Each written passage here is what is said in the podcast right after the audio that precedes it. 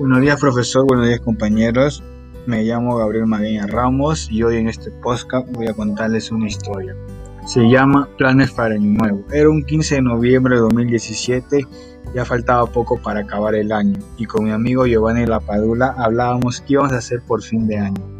Y él me dijo que quería pasar el año nuevo en Brasil y celebrar en el río de Janeiro bajo la estatua del Cristo Redentor me preguntó qué haría yo, a lo que le respondí que iba a ir a Alemania para traer zapatillas a mi familia de regalo, ya que de allá son originaria la marca Adidas.